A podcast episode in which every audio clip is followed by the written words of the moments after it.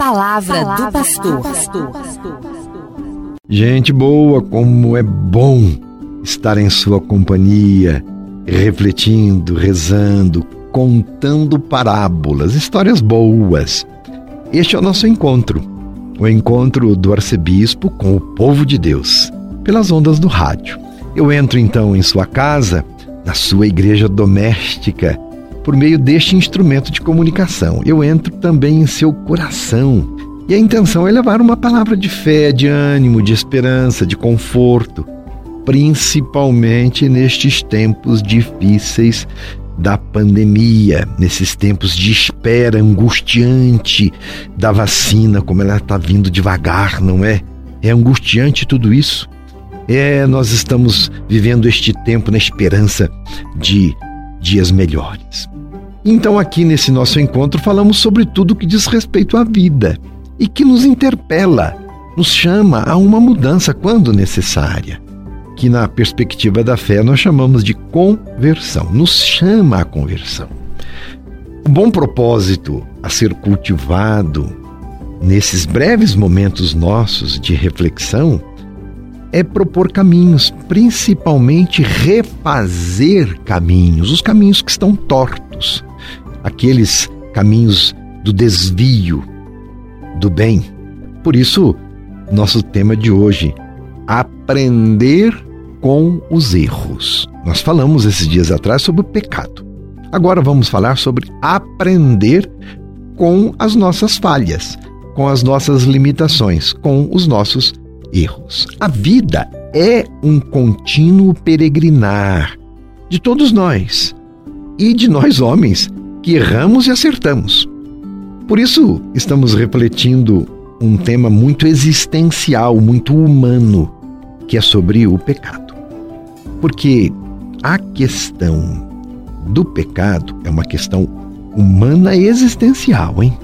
Porque diferente dos animais, nós humanos temos a consciência que nos alerta quando erramos, quando falhamos, quando falhamos com o outro e com Deus, e até conosco mesmos, porque agimos contra a nossa humanidade. Nós, humanos, e somente os humanos podem exercer o livre arbítrio, que é a capacidade de escolher e decidir com liberdade. Somente nós. As outras criaturas não têm esta capacidade do livre arbítrio. Então, nós não agimos somente por instinto. Nós somos seres dotados de razão, de capacidade de discernir e de escolher. Somos livres para escolher o bem ou o mal. Por isso, caro ouvinte, o pecado é sim uma batalha diária, porque podemos escolher entre o bem e o mal. Não podemos ceder às tentações, às armadilhas e às seduções do pecado. Veja bem, o pecado é sedutor, quem duvida disso? Ele se apresenta com vestes atraentes. Por isso, as pessoas se deixam arrastar por ele. Às vezes pensamos que o pai da mentira, o autor de todo mal, tem cara feia, tem chifres. Não! A maldade é muito sorrateira. Algumas vezes somos capazes de afugentar o mal da nossa vida. Outras vezes não justamente por causa da beleza. Somos seduzidos. E outras vezes, infelizmente, persistimos nos mesmos erros. Cada um se conhece, vai pensando aí.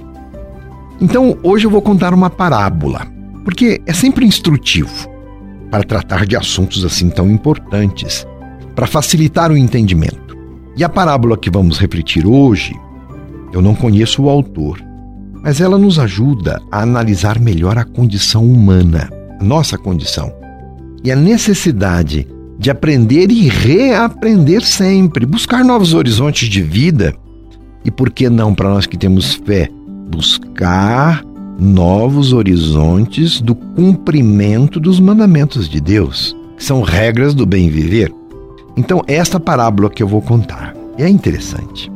Diz assim: certa vez duas moscas caíram num copo de leite. A primeira era forte e valente, e logo ao cair, nadou até a borda do copo para tentar sair, mas como a superfície do copo era muito lisa e as asas estavam molhadas pelo leite, não adiantou nada todo o esforço feito. A mosca tentou por várias vezes subir com todas as suas forças, mas não conseguiu. Acreditando que não havia saída, a mosca desistiu, afundou e morreu. Sua companheira, também havia caído naquele copo de leite, apesar de não ser tão forte, era persistente e era muito observadora. Ela aprendeu logo que não adiantava tentar escalar a parede do copo, porque era muito lisa, e decidiu então tentar algo diferente. Juntou todas as suas forças e começou a se debater dentro do leite. E assim ficou ali por muito tempo. E aos poucos, o leite ao seu redor foi se transformando em manteiga. A mosca então subiu em um pequeno pedaço da manteiga e conseguiu levantar voo para um lugar seguro e escapou. Algum tempo depois, essa mesma mosca se descuidou e novamente caiu dentro de um copo. E imediatamente começou a se debater para fazer como tinha feito antes, quando tinha caído num copo de leite, porque ela tinha esperança de que, no devido tempo, se salvaria mas ela foi se debatendo, o tempo foi passando e nada acontecia. Outra mosca, passando por ali e vendo a aflição daquela companheira, ela pousou na beira do copo e gritou: Tem um canudo ali. Nade até lá e suba pelo canudo. A mosca então não lhe deu ouvidos e baseou-se na sua antiga experiência de sucesso e continuou a se debater a se debater, a se debater. Exausta, afundou no copo. Desta vez o copo estava cheio de água e não de leite. E a mosca então morreu. Qual lição fica para nós, moral da história? É necessário aprender com os erros praticados e aprender observando os erros que os outros cometem tirando lições de vida a partir dessas experiências. As consequências nunca são boas quando as ações não são boas. Uma outra lição é que, às vezes, podemos nos acomodar a um pensamento, a forma de viver e deixarmos de perceber as mudanças do tempo, do ambiente e persistimos com um método que não corresponde mais à realidade.